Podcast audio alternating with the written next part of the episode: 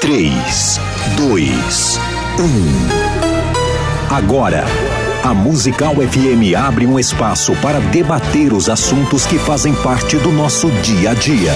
Sempre com convidados especiais para ajudar a esclarecer, iluminar a sua opinião. É a nossa missão.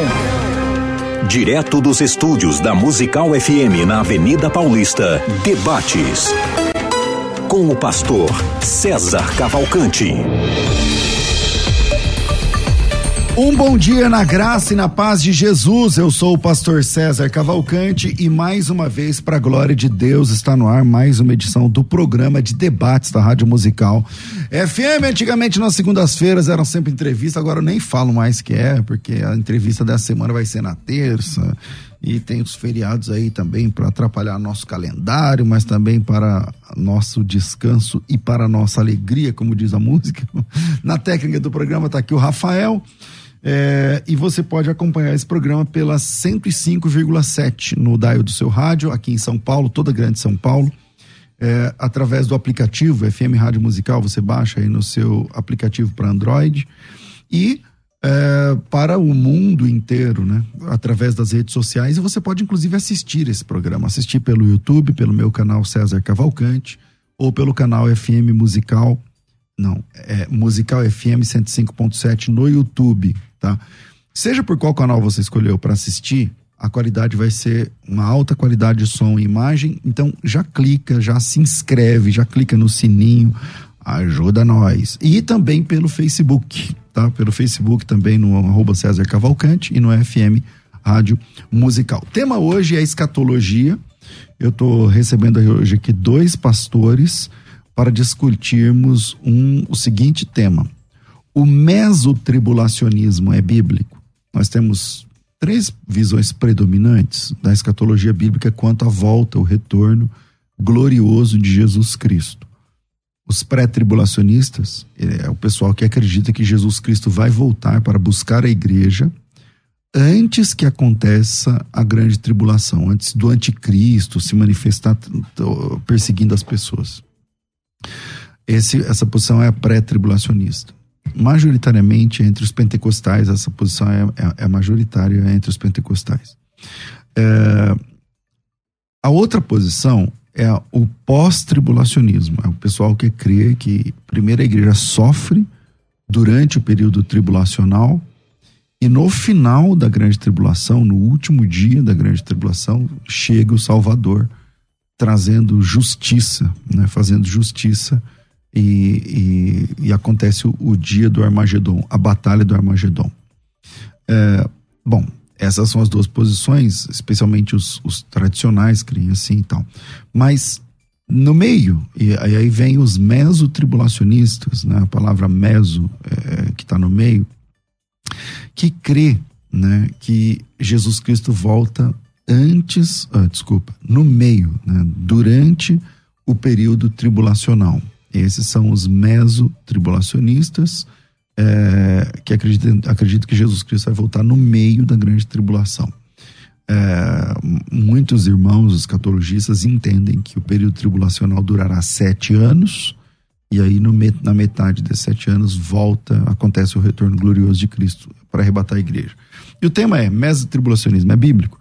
Estou recebendo hoje aqui o pastor Richard Godoy Bueno, ele é pastor da Igreja Batista Atos 29, em São Caetano. São Caetano é graduado em teologia pelo Instituto Bíblico Gamaliel, graduado em teologia pelo Seminário Teológico Batista Independente, diplomado pelo Kensington. Eu nem sei se eu sei falar isso aqui direito, tá? Se tivesse errado, me corrija aí. Temple de Londres, e, em escola de ministério também é membro da diretoria da União de Ministros Batistas Independentes do Estado de São Paulo. É, tem aí uma sigla, porque Batista Assembleano gosta de sigla, né? tem uma sigla aí que eu não sei falar. E membro da diretoria da Convenção das Igrejas Batistas Independentes do Estado de São Paulo, que tem outra sigla para isso aí também. E escritor da obra Eu e o Espírito Santo. E também é presidente da ONG Mãos que Abençoa. Bem-vindo aqui, Pastor Richard. Pastor César Cavalcante, demais ouvintes da Rádio Musical, Pastor Valdo. É uma alegria, privilégio, uma honra poder participar com o pastor aqui desse debate de um tema que sempre está em voga, né? Sempre está Verdade. em alta na escatologia. Legal, desculpa, eu não consegui falar. Um Biesp, CIB. Um Biesp, é. É, as siglas. Como o senhor disse, Batista gosta desse. De sigla. De o que sigla. der pra fazer uma sigla, eles vão fazer uma sigla. Vamos lá. É, o pastor Valdo Matos também é nosso convidado aqui. Ele é o presidente da comunidade bíblica Moriá de Tabuão, da Serra, teólogo pentecostal, é diretor da escola de treinamentos da FACE.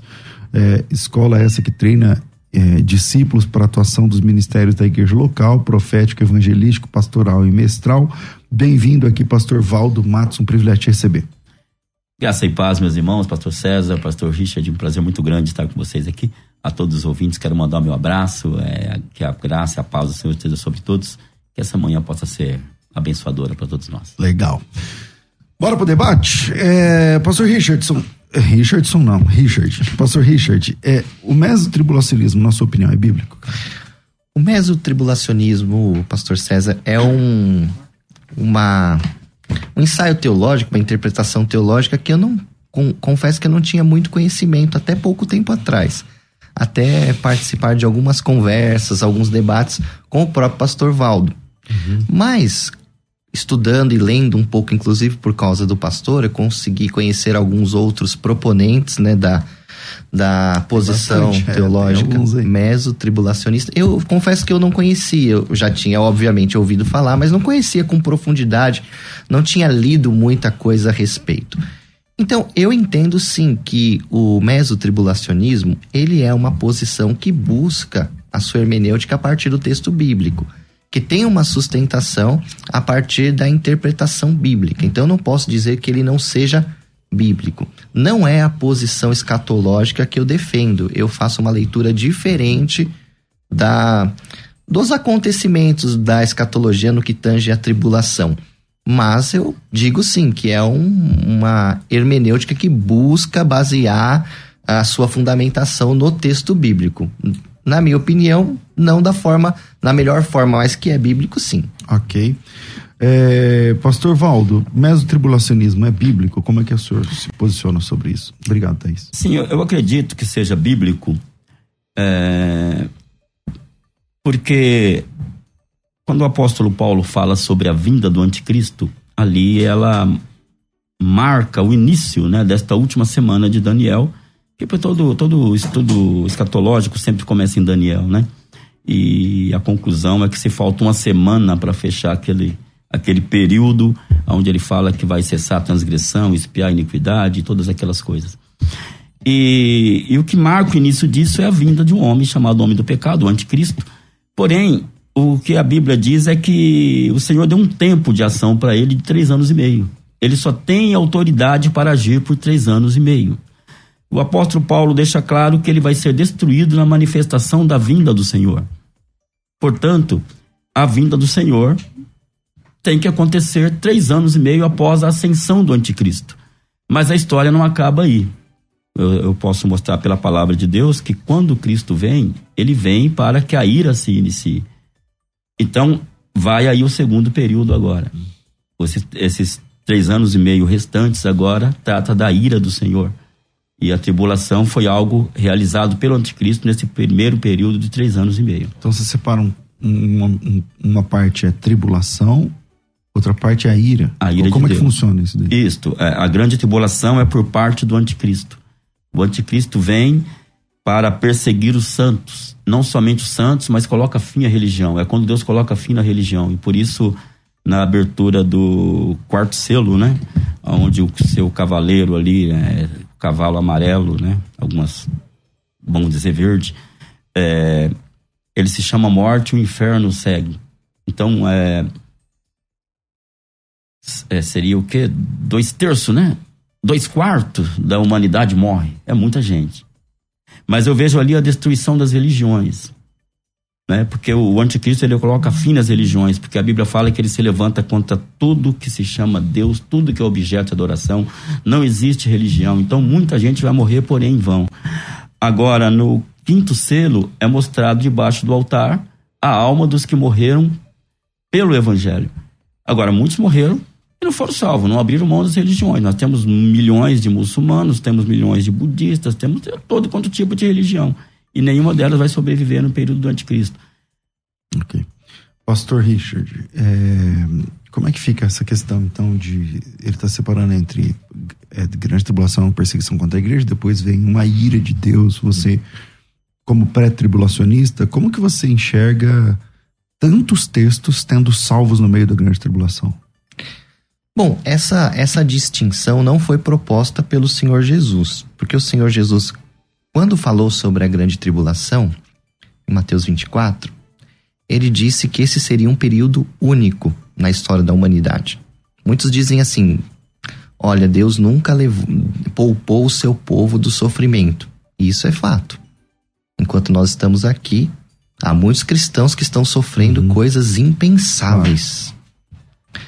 Deus nunca poupou e não vai poupar a igreja do sofrimento.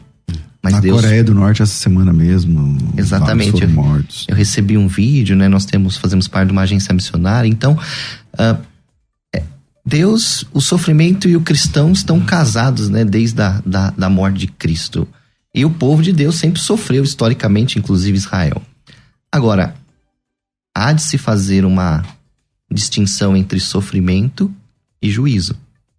Deus nunca poupou o seu povo do sofrimento, mas já o poupou do juízo dele. Então, se a gente for ver isso na questão do dilúvio, Sodoma e Gomorra, em outras situações a gente vê Deus poupando o seu povo do juízo. Subse entende que o período da grande tribulação é um período de juízo de Deus sobre a terra. É um período de juízo de Deus sobre a humanidade que Deus revelou, né, decidiu que esse seria um dia de ira, de julgamento. Então, Deus livra sim o seu povo não do sofrimento, mas do seu juízo. E a grande tribulação, respondendo à pergunta do pastor César, é um tempo único. Jesus fala que nunca houve tempo como esse e nem tampouco haverá. Então, não dá para a gente falar que existe um período que seja a grande tribulação que é uma coisa, e um outro período que é a ira de Deus. Por quê? O próprio Jesus não abriu esse precedente. Ele disse que esse período da grande tribulação é um período único e exclusivo na história que não é a, não haverá igual, outro né? igual. E os santos das, da grande tribulação? Haverá salvação na grande tribulação. Haverá.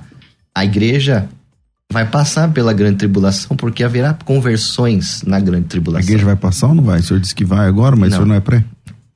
A igreja vai ser arrebatada antes do início da grande tribulação. Só que no período da grande tribulação haverá conversões, tanto dos judeus quanto dos gentios. A igreja continuará acontecendo aqui e então passará pelo período tribulacional. Então, falar, ah, não vai ter santos aqui no período da grande tribulação? Vão haver. Vão haver dentro da linha dispensacional aqueles que se converteram, né? Aquele Israel que tem a sua conversão em massa, como previsto pelo apóstolo Paulo em Romanos 11. E haverá aqueles que vão estar se convertendo ao evangelho, que serão santos, que será a igreja e que estará no período tribulacional. Mas a igreja não entra nesse período, ela é raptada, ela é retirada antes, conforme a gente lê em 1 Tessalonicenses 4. Ok. Pastor Richard. É, desculpa, Pastor Valdo. Então, é, é, realmente a grande tribulação, quando a Bíblia fala que nunca houve uma tribulação como essa, ele fala especificamente de quando ela alcança o seu auge, quando o anticristo invade Israel ali. Mas ela já está acontecendo três anos e meio antes a perseguição dos santos. Isso é, é, está claro na Bíblia, onde Jesus fala em Mateus 24 mesmo: vocês serão entregues às sinagogas, aos reis, aos príncipes, por amor de mim. E ele fala que matarão alguns de vós, outros serão poupados. A tribulação, ela é mundial, ela já está acontecendo, mas para os santos. Agora, quando o exército de Israel, é, aliás, quando as nações da terra invadem Israel, é sobre isso que Jesus está dizendo que nunca houve uma tribulação como aquela. Não é para a igreja, realmente, é para Israel. Mas é, naquele período, os três anos e meio que o anticristo tinha para agir já se passaram. E, e, o Senhor Jesus, ele vem, como fala o livro de Daniel, como fala Ezequiel, quando fala vários profetas. E Zacarias, inclusive, ele vem para a defesa do seu povo ali. Então, Mas o povo dele ali é Israel ou é a igreja? Nesse caso, Israel. Ele vem para defender Israel, assim as promessas dizem. Mas nesse período que ele vem, a igreja é arrebatada, é unida a ele. Porque a vinda do Senhor, eu creio, é, é uma vinda só. Quando a gente começar a ler textos bíblicos aqui, a gente uhum. vai entender uma coisa. É, é, eu poderia ser apenas pós-tribulacional, mas eu percebo que os textos bíblicos que falam de escatologia e falam da vinda do Senhor, parece que compromete tanto a visão pré-tribulacional quanto também a visão pós-tribulacional, no sentido do, do, do, período geral de sete anos.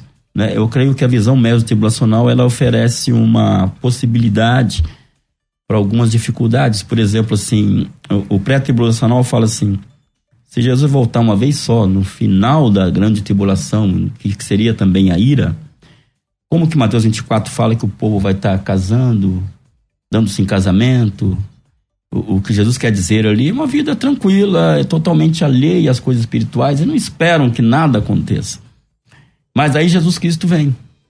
Agora, se ele veio no final dos sete anos, então tudo que está escrito em Apocalipse já aconteceu ou está acontecendo. Na verdade, não tem mais nada na terra. Já destruiu tudo. Então, como que o povo poderia estar tão alheio assim? Ok, pastor Richard. Pastor Valdo explicou sobre a grande tribulação, confesso que não entendi. A questão de onde Jesus diz que aquele período é o período da ira né? Ou aquele período é o final da grande tribulação, quando é, vamos... o, o, o anticristo está agindo e, e, e, indo ali contra Israel. Confesso que não, não consegui compreender uhum. essa explicação que o pastor Valdo trouxe a respeito de que a grande tribulação e a ira são destacadas por Jesus de forma distintas, né? Eu, com, é, e também se do primeiro selo né, de Apocalipse até o sexto selo não é o período da ira ainda, né, como defendem os mesos tribulacionistas. E ele fala então que o pessoal vai estar casando e se dando em casamento, vivendo uma vida tranquila em meio àqueles selos que parecem ser de alcance mundial. Se né, a equação bíblica estiver correta e aquela aquele número não for simbólico, que fala de um quarto da população da Terra, como decorrência dos quatro primeiros selos, é, mortas, então nós estamos falando de hoje aproximadamente de 2 bilhões de pessoas. Eu não, não consigo conceber como é que a Terra estaria em paz, em tranquilidade, né, dentro de um, de um cataclisma desse, né? Então, é, fica meio difícil defender essa, essa posição. Essa questão dos sete anos, né, que a gente se baseia em Daniel, é uma das formas de ler né, aquele texto, né, o texto lá da, das 70 semanas de Daniel. Eu até concordo com essa leitura da, da, da, das 70 semanas de Daniel, como semanas escatológicas, como períodos de tempo, há interpretações históricas daquele texto também. Porém, aí se divide então três anos e meio e três anos e meio né, do período tribulacional. Segundo o mesotribulacionismo, Jesus volta no meio né, dessa grande tribulação. E aí a gente tem um grande problema. Na minha opinião, o, o maior problema é que nós conseguimos então aí datar a vinda de Cristo. Porque se ele vai voltar depois de três anos e meio do aparecimento do anticristo, então nós furtamos né, aquela ideia de que o dia e a hora. Mas você acha que, que o dia e a hora, que é o que Jesus disse que ninguém pode prever, dia e hora, né? Mas você acha que dia e hora do surgimento do anticristo vai ser disponibilizado assim? Tipo assim, ó, pessoal, a partir de agora eu sou o anticristo? Eu acredito. Marca aí no seu relógio que começou agora. Acredito que não. Então, então não dá para marcar dia e hora da volta de dele. Acredito que a, o aparecimento dele vai ser de fato sendo discernido com o tempo. Agora, pastor César, você tocou nesse assunto. Por que é que eu sou defensor do pré-tribulacionismo? Por que, que eu tenho essa leitura? Eu queria uns minutinhos, se possível, para falar sobre isso. Hum. Uh, escatologia não é uma ciência exata, né? Gente, por isso que nós temos tantas posições divergentes e diferentes uhum. a respeito do tema. Uhum. Mas existe pelo menos três questões que eu julgo que são elementares no estudo escatológico. A primeira é que Jesus vai voltar. Eu acho que todos, ou a maioria de nós, acreditamos nisso, que Jesus Sim, vai voltar. Claro. Segundo, que haverá um juízo para os ímpios e que haverá uma recompensa, uma salvação para os justos. Só que nesse primeiro ponto que eu digo que Jesus vai voltar, a pregação de Cristo sempre foi em torno do quê? Que os santos, que a igreja deveria estar preparada para isso. Que a igreja deveria esperar isso e com vigilância, com cuidado, né? sem, é, sem é, estar atenta não para o dia e a hora, mas para o tempo em que isso fosse acontecer, que a igreja deveria estar em todo o tempo preparada para isso. E parece que os apóstolos eles replicavam essa ideia da iminente volta de Cristo Jesus, tão combatida pelos pós-tribulacionistas. Que Jesus poderia voltar a qualquer instante. Paulo tinha essa ideia. João, a, a, inclusive a Em igreja, contexto que você fala, que Paulo tinha essa a ideia. comunidade. Em vários contextos, onde ele diz que, por exemplo, aos Tessalonicenses, no capítulo 2, que é, a vinda de Cristo seria como um ladrão na noite. Ele diz também, quando ele fala sobre o arrebatamento, nós, os que estivermos vivos, seremos transformados e vamos nos reunir com eles nos ares. Então, várias vezes ele vai falar no Novo Testamento sobre a preparação sobre a igreja como ela deveria estar pronta para essa vinda. Você vai ver que a comunidade também, a comunidade cristã, entendeu isso dessa forma. Né? Claro que Paulo vai ter ali uma questão com os Tessalonicenses, a gente pode discutir isso depois. Ah, embora alguns dizem, ó, o pré-tribulacionismo é uma coisa que aconteceu há 200 anos atrás, foi Darby lá que, que Então, mas, mas quando você cita, por exemplo, Tessalonicenses, que ele vai, é, de fato, Paulo diz que ele vai vir como ladrão na noite e tal. É, o pré-tribulacionista sempre usa isso para falar da volta repentina, né? sim, Esse é o capítulo 5 de Tessalonicenses. Mas o texto diz assim, é, versículo 2, 5, 2. Pois vós mesmos estáis inteirados com precisão que o dia do Senhor vem como ladrão na noite. Quando andares dizendo paz e segurança, sobrevirá repentina, sobrevirá repentina destruição, como, os que vem, como vem a, a dor nas dores de parto, para aquela que vai dar à luz, de nenhum modo escaparão. Mas vós, irmãos, não estáis em trevas para que esse dia, como ladrão, não vos apanhe de surpresa. porque Então, estão então, mas não parece que é, para o cristão não vai ter surpresa, mas é para o mundo essa surpresa. Não é isso que ele está dizendo aqui no texto? Não, o que ele está dizendo é que o dia do Senhor vem como ladrão na noite. Mas para não apanhar o salvo de surpresa. Pra tá, textualmente lá. Não. O que ele está dizendo é muito fácil de compreender, pastor. É o seguinte: Jesus, o apóstolo Paulo está falando que o dia do Senhor vem como ladrão na noite. Pronto. Corroborando com a ideia de Jesus. Que inclusive cita as parábolas da sua vinda iminente para o servo. E o apóstolo Paulo fala assim: vocês que estão na luz não vão ser apanhados de De surpresa. surpresa, exato. Por quê? Porque estão vigiando, Estão porque estão aguardando. estão esperando. Exatamente. Mas, vai- mas Então pastor- isso aí não Pastor anula Valdo. a iminência, só realmente reforça. Pastor Richard eu, é, e Pastor César, eu, eu posso dizer com segurança que qualquer texto que vocês lerem a respeito da vinda de Jesus vai comprometer a visão pré-tribulacional. E, e, de certa forma, também pós-tribulacional, quando a gente considera todo o período. Este é um. Por exemplo, o que, que a gente tem que analisar nesse texto? Versículo 2, como foi lido. Pois vós mesmos estáis inteirados com precisão que o dia do Senhor vem como ladrão de noite. O povo vai estar dizendo que há paz e segurança. Isso é o mundo. Então isso já compromete a visão pós-tribulacional, porque Jesus vem depois do s- período da ira e de tribulação, o povo não, está, não pode estar dizendo a paz e segurança, porque eles estão destruídos. Mas tem no meio, porque tá acontecendo de 2 milhões de pessoas, 2 bilhões de pessoas não, não, morrendo. pera lá, mas não, pera aí, deixa eu explicar aqui, ó. Eu vou chegar lá. O pró também, é- o pré, aliás, também é comprometido, porque a Bíblia fala que quando eles estiverem dizendo a paz e segurança, haverá repentina destruição. A visão pré diz que quando Cristo vem, ele leva a igreja e fica sete anos. Sim, Então não tem repentina destruição. Sim. A sim. repentina destruição é quando ele vem. E se ele só vem depois dessa chamada segunda fase, então a repentina destruição seria lá e não aqui. Mas aqui o texto está dizendo que quando o mundo está dizendo a paz e segurança, a repentina destruição vem. Ou seja, a vinda de Cristo é uma vez só, não tem duas fases. Né? Esse texto, na minha opinião, é por isso que eu não consegui ser pré-tribulacional e, e pós eu fiquei um pouco na dúvida. E eu achei que o pré ele dá uma, uma solução, eu vou explicar por quê. Como você disse, Esses dois milhões é como eu já disse. Eu entendo, por contextos gerais da Bíblia, que o anticristo ele vem para se levantar contra tudo que é objeto de adoração, contra todo Deus, não apenas o nosso Deus. Dois bilhões de pessoas para um, um mundo religioso é pouco. Esses dois bilhões que vão morrer são pessoas religiosas. Não é o mundo em si. Tanto que no versículo 5, quando mostra que os, os mortos estão debaixo do altar, mostra que aquela perseguição é religiosa. É, é uma perseguição religiosa. O povo que, que, que, decidiu não confessar a Deus nenhum, recebeu a marca da besta, se aliou ao anticristo, não tem problema nenhum para eles. Tanto que isso é mais uma contradição da pré-tribulacional, por quê? Porque como que o mundo está sendo atribulado pelo anticristo se se aliaram a ele e receberam a sua marca?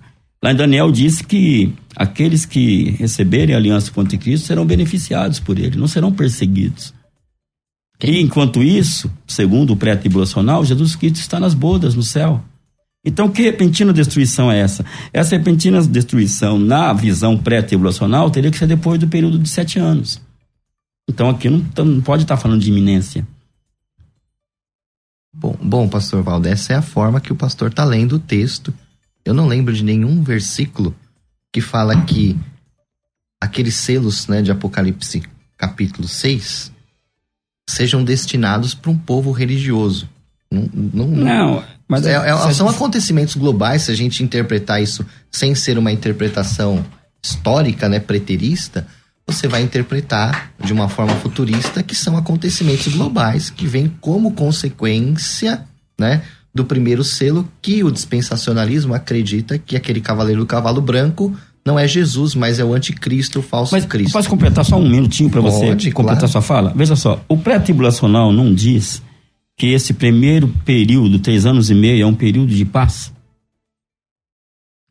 É, na verdade, existe dentro da linha dispensacional, baseado em Daniel 9, um período de paz entre os judeus, para que eles possam restaurar o templo e para que eles possam voltar a praticar o sacrifício. Agora, essa ideia de paz global, pax romana, é, é uma ideia é, fantasiosa. Não, não há textos bíblicos e uma posição pré-tribulacional séria, não aquela que é fundamentada no texto bíblico, não defende essa paz mundial.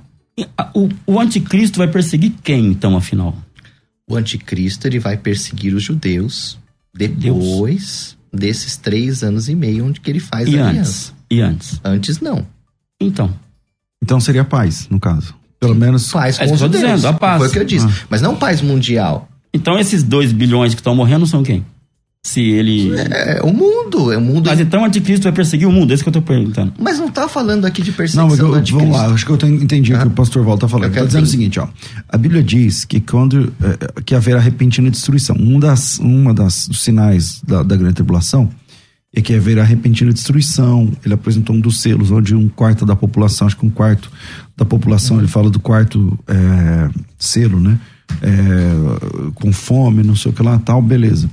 É, se há repentina destruição, e o senhor está dizendo que, na verdade, vai ter paz entre o anticristo e Israel nesse começo, ele está perseguindo quem, na verdade? Mas, na verdade, não está falando de uma perseguição. Os selos aqui que nós estamos localizados, não está falando de uma perseguição do anticristo. Está falando de acontecimentos que vão ocorrer durante esse período tribulacional, tais como guerra, fome, pragas. Isso não está dizendo que é uma ação desencadeada ou proposta pelo anticristo. Mas e o quinto selo? Sim, aí nós estamos falando depois do período desses três anos e meio, supostamente três anos e meio, o anticristo ele quebra esta aliança com Israel e aí então ele quer se tornar a religião. Ele quer ser. Mas essa aliança com Israel também é uma dedução, não tem texto que diz que ele vai. Existe o texto de Daniel. Daniel. Mas não, Daniel não diz isso. Não? Não. Então vamos lá. Eu vou ler, eu vou, vou ler o texto hum. de Daniel, capítulo 9, aonde nós a baseamos, né? É, ele fará aliança com muitos por uma isso. semana e na metade da semana. Mas esse muitos, eu aprendi na teologia que a gente entende um texto por outro. Esse hum. texto, ele, esse texto diz muito. Não, para frente, não. Muitos aí Muitos aí, na visão pré-tribulacional, seria sinônimo de Israel. Então Sim. não seria muitos. Você Mas tem- esse muitos é o quê? Porque quando se fala de nações, Israel é um. Faria aliança com ele, vamos dizer. Faria aliança com Israel. Mas quando fala muitos, a base de outros textos, o Com próprio quem que o senhor Daniel- entende? Porque para vocês dois, a última semana de Daniel ainda não, ainda não, ainda não funcionou. Ainda não. Para vocês dois. Com quem ele vai fazer aliança com muitos ali? Quem são muitos? com as nações da terra, com dez nações, por isso que ele é a besta de dez chifres. Chifre representa poder, e Apocalipse fala que transmitiram a ele o seu poder. Então ele fez aliança com muitos, com muitas nações. Na verdade, Zacarias 14 fala: Eu reunirei todas as nações da terra para peleja contra Israel, na liderança do anticristo. Apocalipse diz isso, como disse, os textos bíblicos dizem que essa aliança é com as nações da terra, não é contra o povo judeu. E quando ele faz cessar o sacrifício, oferta de bolsares, não é porque ele te fez um acordo antes, isso é por força. Daniel 11 diz isso, que ele vai invadir e ele vai destruir o culto judaico, assim como já destruiu o culto das nações todas. Agora ele vai invadir Israel para destruir Israel, mas nunca foi feita aliança alguma com Israel. Pelo menos eu não conheço texto nem base alguma que possa indicar isso. Pastor. Bom, 70 semanas estão determinadas sobre o seu povo. Aí Daniel, ah, o anjo Gabriel está falando diretamente com Daniel. Ali na Babilônia, 70 semanas estão determinadas sobre o teu povo. O povo de Daniel são os judeus, não são os Sim, hebreus. sim. né? E aí ele fala: ele confirmará uma aliança com muitos por uma semana. Dentro dessa interpretação das 70 semanas como período de ano, se entende aqui que Muitos uma semana du- dura sete anos, né? É. Muitos. E na metade da semana, depois dos três anos e meio, ele fará cessar o sacrifício e a oferta de cereais. Por que que se subentende que essa aliança do anticristo é com os judeus? Porque somente, né, a- através da reconstrução do templo é que pode ter a, a oferta de sacrifício, né, para o judeu. O judeu não faz sacrifício hoje porque o templo foi destruído. Então acredita-se que de fato haverá essa reconstrução do templo. Por isso que a aliança é direta com o anticristo. Agora o pastor fala: não, essa aliança é com muitos, com, com, com povos. Pode ser também, por quê? Porque o anticristo, segundo a visão pré-tribulacional, ele será um governante mundial. Apocalipse 13, ele é a besta que emerge do mar das nações. Então, embora essa aliança possa ser com muitos, ela engloba, pelo texto, os judeus. Porque ele está ligado justamente ao seu povo. Então, o texto começa dizendo: 70 semanas estão Eu determinadas. acredito sobre- que Israel Tá, possa eu- entrar nessa aliança, eu mas não tenho- que o texto diga isso. Eu tenho que fazer um intervalo e eu queria também saber o que pensa o ouvinte. Tem caixinha de pergunta hoje lá na- no Instagram? Vamos lá pro Instagram todo mundo? O arroba é FM Rádio Musical e lá no Instagram tá- tá- tem lá a pergunta, né? Do tema de hoje, se o mesotribulacionismo é bíblico. Então vai lá e votem, 19% estão dizendo que sim, 81% estão dizendo que não. Vai lá no arroba FM Rádio Musical. Eu queria pedir também para aparecer o arroba aí na, no negócio, é, é FM Rádio Musical, para você de- deixar o seu voto lá. Vira aí e a gente volta já. Vai. A Musical está de aplicativo novo. Entre na loja de aplicativos do seu celular e baixe a nova versão. Tem sempre novidades e o melhor conteúdo da sua Musical FM para você ouvir em qualquer lugar do Brasil e do mundo, a qualquer hora. Musical FM 105.7. Mais unidade cristã. Você está ouvindo Debates aqui na Musical FM. Ouça também pelo nosso site www.fmmusical.com.br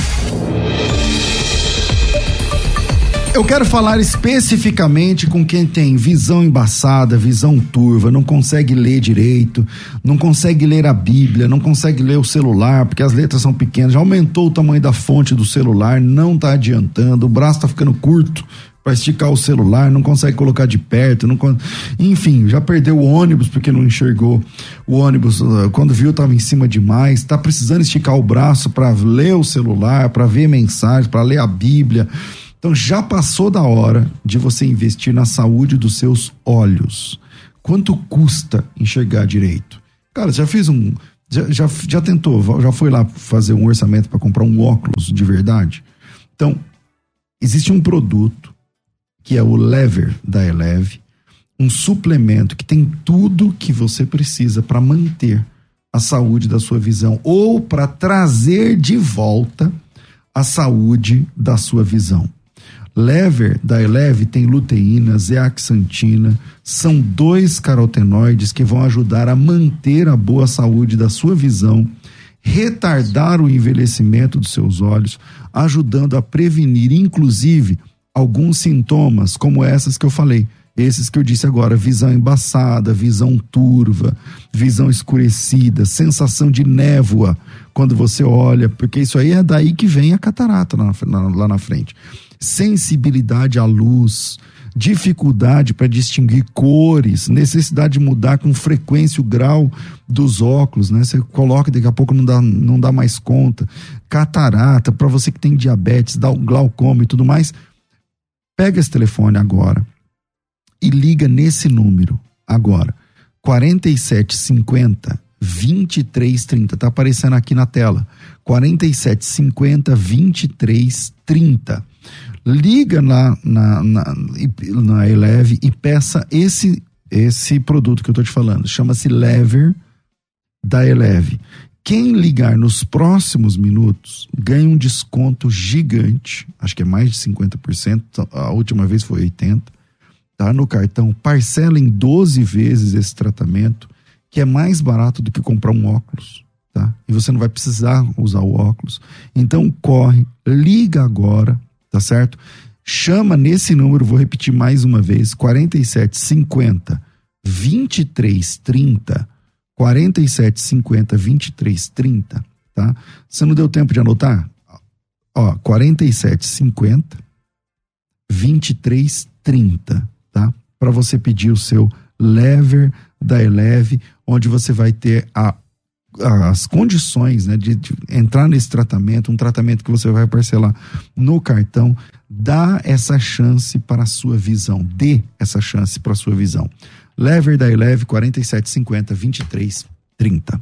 Uma conversa entre amigos é sempre muito boa. Receber amigos e ter um bate-papo descontraído para falar das experiências com Deus é maravilhoso. Aqui na Musical, toda semana temos um tempo para isso. No Conversa entre Amigos. Acompanhe o programa Debates e saiba quando vai rolar essa conversa por aqui. Musical FM. Mais unidade cristã. Você está ouvindo Debates aqui na Musical FM. Ouça também pelo nosso site www.fmmusical.com.br. Estamos de volta com o programa e eu quero falar para você que quer fazer teologia com a gente. A FTB tem o melhor curso de teologia do Brasil, são 20 matérias impressas num único volume, de tamanho grande.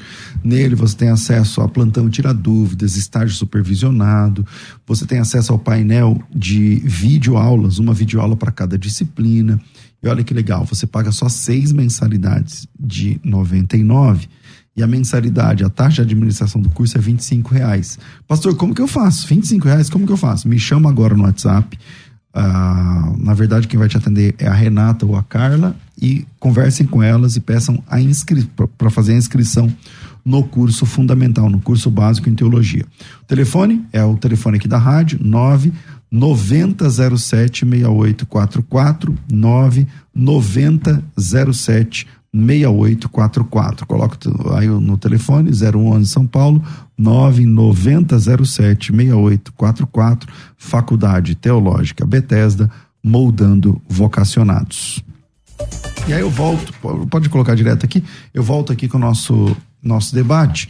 Eu, quem estava falando antes era foi é, o pastor Richard, não foi? Pastor, é, pastor, eu falei o último. Então vamos lá, volta aqui com o pastor Valdo. Uh, o senhor tem aí a liberdade para tratar o assunto que o irmão estava tratando. Sim, nós estamos falando sobre Daniel ainda, né? Sim. É, é, o texto de Daniel, capítulo 9, diz que é, o anticristo ele vai fazer cessar o sacrifício, ou seja, ele vai destruir o culto judaico. Isso já marca um tempo, no meio da semana. Sim. Né? A, a visão tribulacional ela aborda essas questões. É no meio da semana que isso acontece. É, outros textos bíblicos, no né, capítulo 11 de Daniel, no versículo 45 fala: Armará suas tendas palacianas entre os mares, contra o glorioso Monte Santo, E aí vem, mas chegará o seu fim. E não haverá quem o socorra. Sim.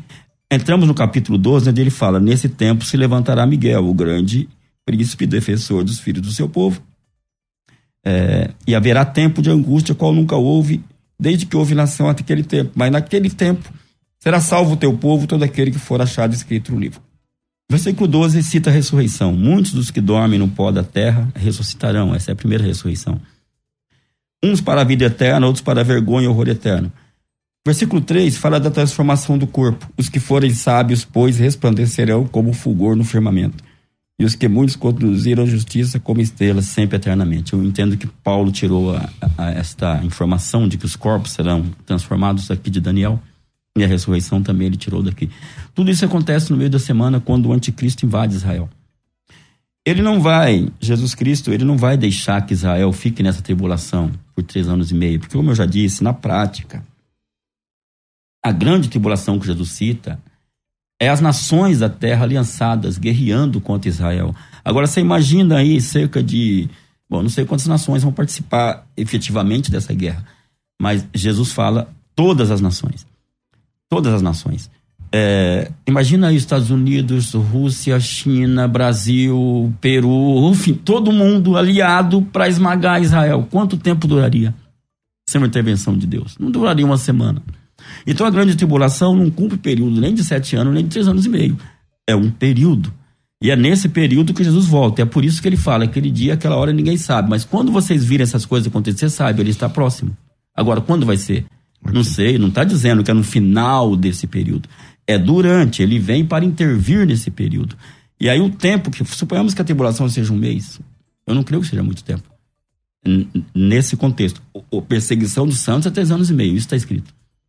Agora, quando o anticristo invade Israel, essa grande tribulação que Cristo cita, ele não fala quanto tempo vai durar. Ele vai intervir aí e ele tem um período ainda para completar a semana de Daniel, onde ele está realizando agora a ira.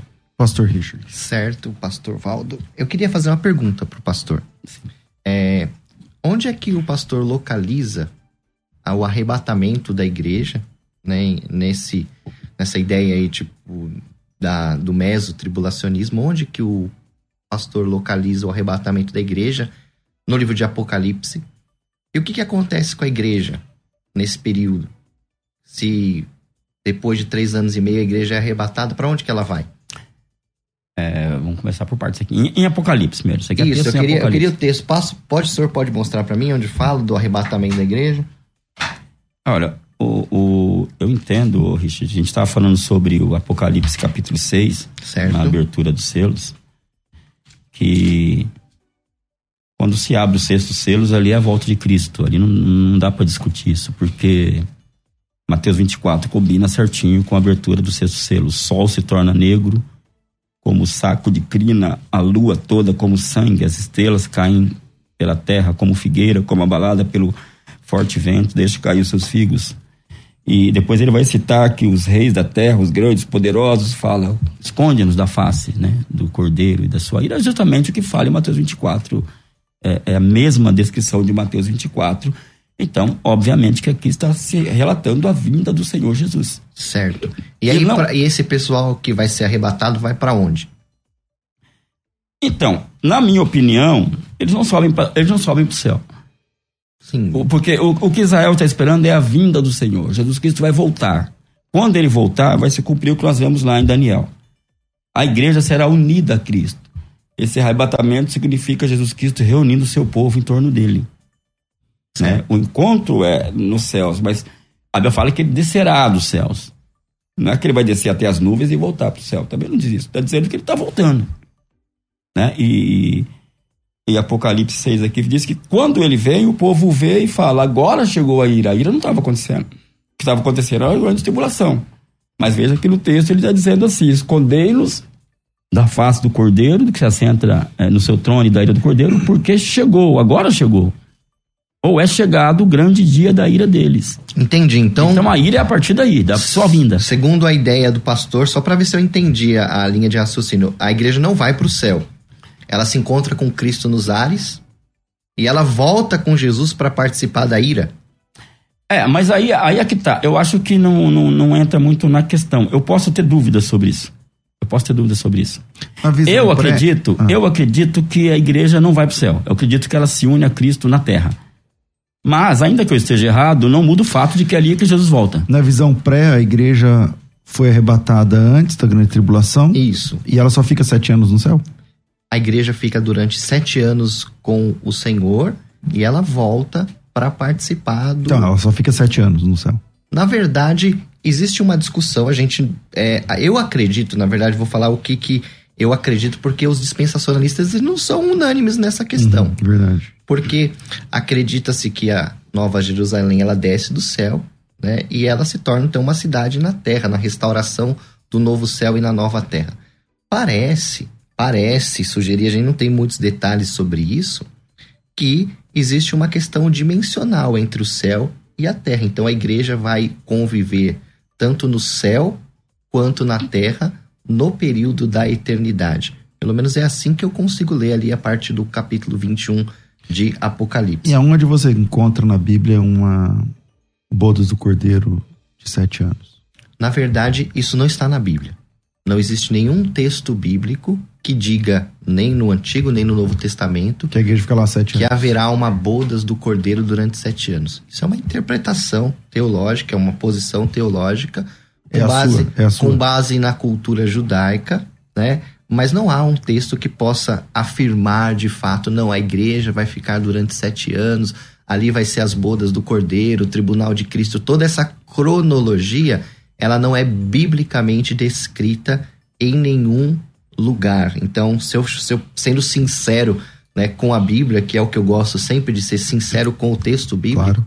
Não há um texto que diga Mas mesmo isso. assim você crê assim. Claramente, eu, eu acredito sim, Certo. porque o que a Bíblia diz é que a igreja sim vai ser tirada né, nesse período e acredita que isso vai durar durante sete anos. Então vai ser esse encontro com Cristo, né, esse encontro onde a igreja vai estar com Cristo. Né? O Evangelho segundo João, capítulo 14, fala sobre Jesus vindo buscar para nos estarmos com Ele, na casa do Pai, aonde há muitas moradas, onde Ele foi nos preparar lugar. Então acredito sim, piamente, que a igreja vai estar no céu. Sete anos. Pelo menos por esse período de sete anos, sim. Pastor é, Valdo. É, é, o, o assunto é esse ainda? O céu. Então, o pastor Valdo não acredita que a igreja vai pro céu. É, não, eu, sinceramente, eu, eu acho que vai pro céu quando morre. Né? Assim, se eu morrer agora, eu vou pro céu. Eu vou pra onde, né? Eu creio que eu vou pro céu. Mas eu creio que Cristo vai voltar. Mas a igreja que foi arrebatada não vai. Depois. Não, a igreja que vai arrebatada não vai. Eu não, eu- Mas aí não faz sentido o mestre tribulacionista que é livrar a igreja da, da ira. Sim. Mas se a igreja vai ser arrebatada e vai voltar a estar, vai estar na ira. Sim, mas, mas corpo glorificado e com Cristo. Ele está aliado, assim como o anticristo tem o seu exército, Cristo tem o seu. Você está aliado a Cristo. Você... Por exemplo, vou, vou então a pegar- batalha do Armagedon, esse, esse esquema todo aí vai acontecer junto aí com a ira. Exatamente, essa é a ira. Essa é a ira. É, e, e o... Por exemplo, ó, você citou o Armagedon. As ótimo. trombetas não são ira. As trombetas, as trombetas me deixam um pouco na dúvida. A trombeta é ira. E os selos. Mas a igreja está perdão, a igreja tá participando das trombetas. Tá com Cristo já.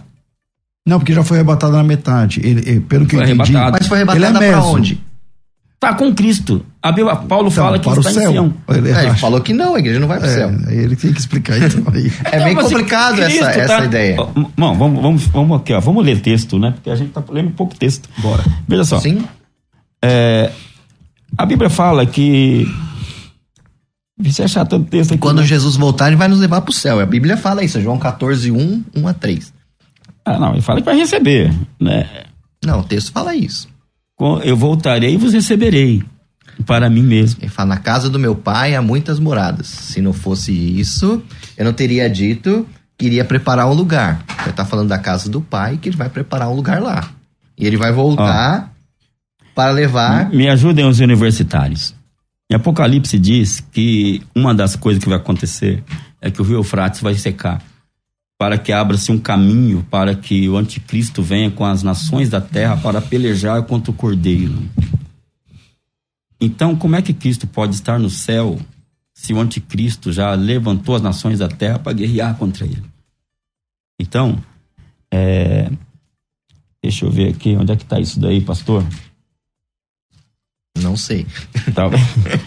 Repete, Tá. como é que é a sua. Como é que é É, o rio Eufrates ele se seca e aí ele, ele cria um caminho para que as nações da terra É no Sexta Trombeta, né? No capítulo 9, 13. 9 13 deixa acho, ver lá, não- não sei, eu não sei. 9 13 é não, não é É, então é a sexta taça. É 16, 12. 16, 12, obrigado. Deixa eu ver aqui, ó. Então tá. Derramou o cesto a, a sua taça sobre o grande rio Eufrates, cujas águas secaram, para que se preparasse o caminho dos reis que vem do lado do nascimento do sol.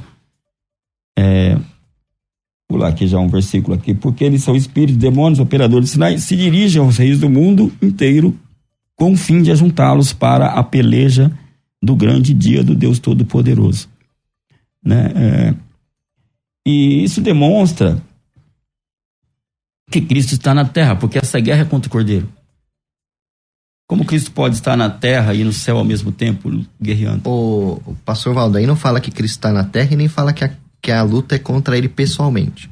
Se você. Hoje nós temos uma luta contra o cordeiro na nossa sociedade, né? Que é uma perseguição à igreja. Nós temos uma perseguição ao povo de Deus, que é uma batalha contra o cordeiro. Então, Eu já li algo lá na frente. Não, mas lá né? fala de uma guerra, varão, contra o Cordeiro. Bom, texto. é que eu já, li, eu já li o texto lá na frente, tudo bem, mas é, é, Apocalipse 14 fala: Olhei, eis o cordeiro em pé no- sobre o Monte Sião, com ele 144 mil. Isso é no céu ou na terra? É no Monte Sião. sim. E eles estão seguindo o cordeiro, então ele está na terra. sim. E isso a Então, partir... esses 144 mil é a igreja.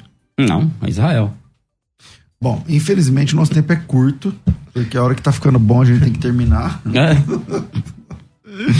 Ah, meu Deus do céu, vamos lá. Quando é assunto de escatologia, não é, o fácil. passa. Vinheta de considerações finais, vai.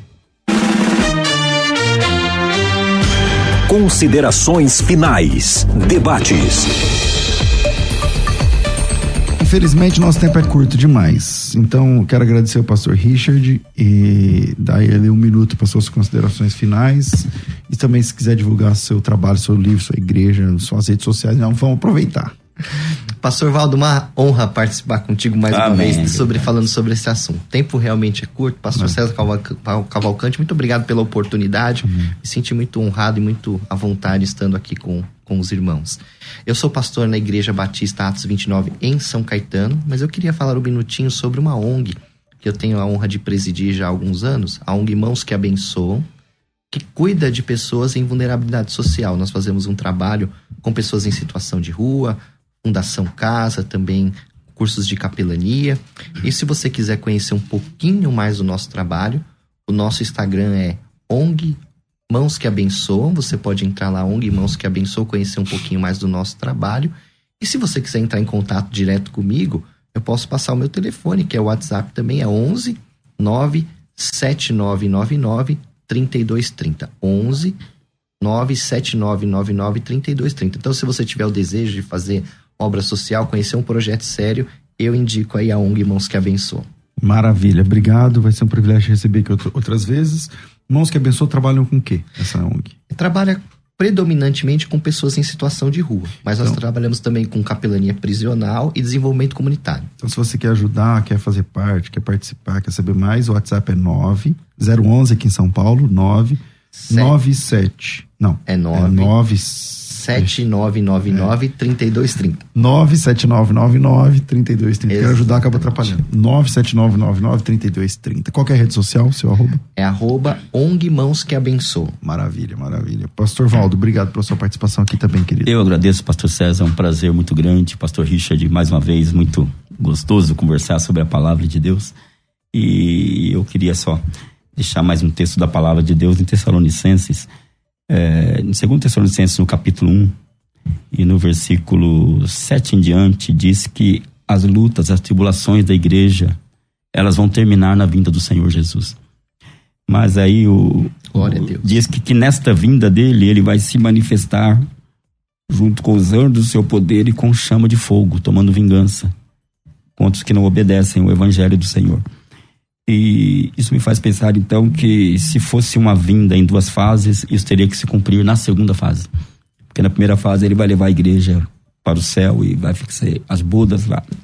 E só na segunda fase é que ele viria para tomar vingança contra os seus inimigos. Mas a Bíblia está dizendo que é aí que termina a luta da igreja. Portanto, ele estaria insinuando que a igreja ela passa por toda a tribulação. Eu sou o pastor Valdo da comunidade bíblica Moriá. Eh, estamos em Taboão da Serra, ali na rua Reinaldo da Silva, número 178. E quem quiser nos encontrar, escreve aí Comunidade Bíblica Moriá aí pela internet e vai nos encontrar lá. Qual que é a sua rede social, o senhor tem? É, é na verdade, eu, eu, tenho da igreja só, né? Então, só Aqui a é, que é a Comunidade Bíblica Bíblica Moriá Moriá. Nós temos um canal também que será reativado, nós abrimos um canal YouTube para por causa dos cultos, né? Na época da pandemia, fazer as lives, essas coisas aí. E agora esse vai ser aproveitado para estudos bíblicos, né? Então, se alguém quiser entrar lá na Comunidade Bíblica Moriá no YouTube, a Legal. gente vai fazer alguns estudos bíblicos lá. Maravilha, quero agradecer vocês dois, Deus abençoe. É, um outro tema é inesgotável, pelo menos em pouco tempo aqui, é difícil esgotar esse assunto, mas muito legal. É, Rafa, obrigado, obrigado à nossa produção, Deus abençoe vocês. Eu fico por aqui, mas às duas da tarde eu volto com o bom e velho programa Crescendo na Fé. O, o dia de conversa entre amigos, que geralmente é segunda-feira, agora a gente bagunçou o coreto nessas últimas semanas, então amanhã vai ter a entrevista. Com quem amanhã? Mostra a plaquinha. Apóstolo Jair de Oliveira, presidente da Casa da Bênção.